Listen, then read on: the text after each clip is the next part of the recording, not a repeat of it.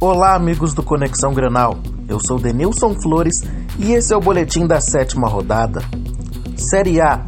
O Grêmio fez boa partida e venceu o Fluminense por 2 a 0.